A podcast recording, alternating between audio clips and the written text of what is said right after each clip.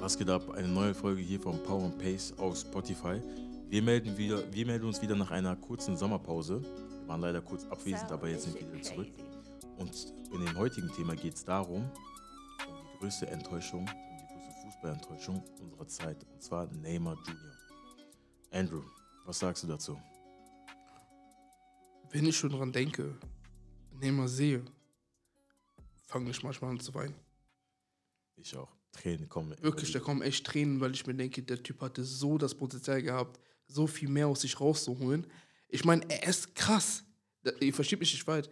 Seine Normalleistungen sind schon sehr stark, teilweise überragend. Aber ihr müsst euch vorstellen, was ist, wenn Neymar wirklich diese Mentalität, Mentalität hätte wie Ronaldo oder wie Messi? Er wäre besser als Ronaldo. 100 Prozent. Er wäre besser als Ronaldo und meiner Meinung nach hätte er auch Messi getoppt. 100 Prozent. Ähm, wie du gerade schon gesagt hast, nach diesen, also das ist auch der ausschlag, ausschlaggebende Punkt, der auch seine Karriere meiner, meiner Meinung nach zerstört hat. Er kam nicht damit klar, dass nach diesem Spiel alle zu Messi gegangen sind. Zum Und, welchen Spiel? Äh, nach dem äh, Remontada jetzt von Ach, Paris okay, äh, und äh, Barcelona. Und äh, er wollte sich dann woanders beweisen. Er wollte nicht mehr im Schatten von seinem besten Freund zu dieser Zeit stehen, sondern wollte sich in einem anderen Verein, in einem anderen Land nochmal beweisen und da wirklich der Beste werden. Aber er hat auch schnell gemerkt, dass dieser Wechsel einfach unnötig war. Und wollte jedes Jahr immer wieder zurückkommen, aber es war schon zu spät. Er hat für mich einen Vertrag mit dem Teufel unterschrieben. Er hat sich fürs Geld entschieden. Und das hat seine Karriere meiner Meinung nach geschadet. ich bin ehrlich, ich kann Bewe die Beweggründe von Neymar verstehen, warum er wechselt. Solange Messi da ist, wird er niemals der alleinige Star sein. Niemals. Und ich kann verstehen, du musst auch so bedenken, als Neymar in Paris angekommen ist, er wurde wie ein Gott gefeiert. 100 Prozent. Privatjet, alles drumherum. Man durfte Neymar noch nicht mal im Training hart rangehen. Der hatte so viele Benefits gehabt. Und, Aber ähm, das ist, das ist doch nicht schön als Fußballer. Wie, man darf dich nicht hart angreifen. Das ist doch, ich meine, das zeigt schon, was für eine Seriosität dahinter steckt, weißt du? Was ist das für ein Vertrag? ja, das ist schon sehr dubios. Ja, Ja, ein, das Spiel, ein. Spieler, der sich natürlich immer wieder weiterentwickeln will, natürlich darfst du ihn nicht verletzen oder sonstiges. Aber das gehört mit zum Fußball dazu, mit zum Training. Klar, du hast vollkommen recht. Da, gebe ich, äh, da gehe ich mit dir. Und ähm, ja, Was mich halt persönlich beim Neymar stört, ist einfach nur, dass ähm, er wirklich schon sehr, sehr lange in Paris ist. Jetzt ist er auch schon 31 und jetzt stellt sich die Frage, was passiert jetzt mit ihm? Er will von Paris weg, Paris will ihn loswerden. Wird er jetzt tatsächlich nochmal nach äh, Arabien wechseln oder wird er nochmal in Europa bleiben Es und geht- uns nochmal da zeigen, was er für eine Qualität hat? es geht, es geht sogar das Gerücht, dass der vielleicht angeblich nach Saudi-Arabien wechseln wird. Wenn er das macht, dann müssen wir, müssen wir uns davon verabschieden, dass Neymar eines Tages jemals den Ballon d'Or gewinnen sollte. 100 Prozent. Also Stand jetzt sind die ähm, Gespräche auf jeden Fall mit Saudi-Arabien sehr fortgeschritten und es sieht danach aus, dass er ähm, wirklich dorthin wechseln wird. Äh, ein Zweijahresvertrag wird er unterschreiben. Und ja, bei Barcelona ist es natürlich auch ein bisschen schwierig, weil Xavi irgendwie jetzt nicht von seinem Wechsel überzeugt ist. Finanziell muss man natürlich auch schauen, dass alles passt. Klar, natürlich. Und ähm, ja, schade. Für mich war er immer, also zu dem Punkt, immer der drittbeste Spieler. Hätte natürlich mehr werden können, aber er war immer der drittbeste Spieler. Aber Paris wirklich, boah, schade. Un unglaublich. Zumal man muss sagen, Neymar hat auch gute Phasen in Paris gehabt. Ey, ich meine, 112 Spiele, 82 Tore, 50 Vorlagen. Okay, wenn man jetzt was, wenn man jetzt die 112 sieht, sagt man halt in diesen Jahren zu wenige Spiele. Er war halt sehr oft verletzt, ja.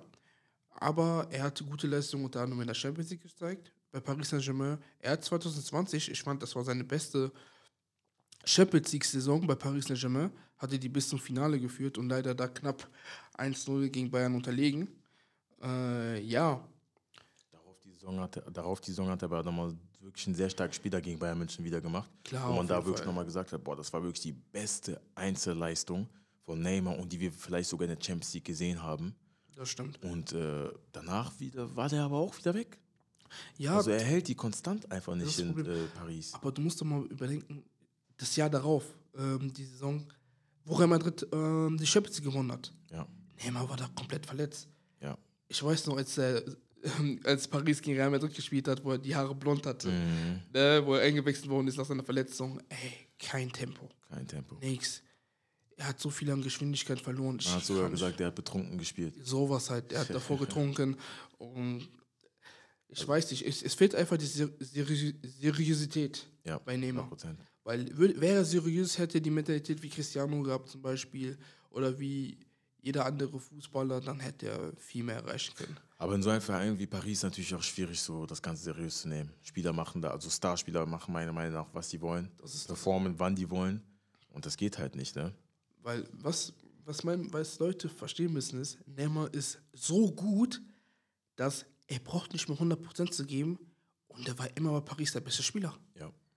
Ja. Also mittlerweile natürlich Mbappé, auch geisteskranker Unterschiedsspieler, aber für mich ist Neymar immer ein Level höher. Natürlich. Ey, Neymar ist, Aber ja. er zeigt es natürlich nicht durchgehend. Das ist das Mbappé schon, das ist der Unterschied. Das ist das Problem. Und jetzt können wir sogar davon sprechen, dass Mbappé ihn schon eingeholt hat. Leider. Leider ja. Leider ja. Ich, ich gebe das, geb das ungern zu, aber momentan Kilian ist momentan anders. Ja. Er ist anders. Also, ich sag mal so, falls er es noch schaffen sollte, wirklich in einen europäischen Topclub zu wechseln, hoffentlich, dann können wir vielleicht sogar noch äh, einen Neymar sehen, der wirklich nochmal die nächsten zwei, drei Jahre komplett auseinandernehmen wird. Wird er nach Arabien wechseln, ist es vorbei und äh, er hat wirklich einfach fünf bis sechs Jahre verschwendet. Aber ich muss, Neymar, ich muss Neymar verteidigen aus einem folgenden Grund. Ich glaube, kein Spieler hatte jemals so viel Druck wie Neymar gehabt. Schon im jungen Alter. Neymar war ein Star, ja. ein Fanboy. Ja, Mit ähm, 18, 2011, war er 10 Platzierter bei der Ballon d'Or-Auswahl, obwohl er nicht mal in Europa gespielt hat. Mhm. Das ist eine Bärenleistung. Ja. Und Neymar wurde immer unter Druck nicht nur, nicht nur vom Verein, sondern auch vor Brasilien. Neymar hat diesen Druck, hat das Problem, solange er keinen Titel mit Brasilien gewinnt, wird er niemals diese Etage wie Ronaldo, Ronaldinho, Pelé. Kaká, Pelé gehören. Ja. Ja, das stimmt, glaube ich, auch. Also er hat wirklich einen sehr, sehr, sehr großen Druck. Natürlich haben Spieler wie Cristiano Ronaldo und Messi auch nochmal mit deren Verein, äh, mit deren äh, Nationalteams Druck gehabt. Aber ich glaube, bei Neymar war das halt schon zu früh und zu krass. Wenn man überlegt, in jungen Jahren, äh, als Messi jetzt 18, 19 war, er war bei Barcelona, waren auch andere große Stars noch da. Er war bei 18 bei Santos ein Megastar, wechselt nach äh, Barcelona auch nochmal als Jahrhunderttalent. Und das ist einfach zu krass. Dann nochmal in seinem eigenen Land Brasilien, dann nochmal die Heim-WM, wo die gespielt haben, äh, war Heim-WM, sorry, wo die gespielt haben, auch nochmal unglaublichen Druck gehabt. Klar, das ist natürlich verstehen. schwierig, ne? Er hat nach, also die Brasilianer an sich, Neymar auch, nach jedem Spiel haben die geheult. Ja. Das war zu krass. Ja, das ist äh, wirklich unglaublich. Deswegen kann vielleicht auch sein, dass er eine Art Entlastung auch gesucht hat, vielleicht bei Paris. Aber dann hat er natürlich schnell gemerkt, dass es nicht das Wahre ist. Ne?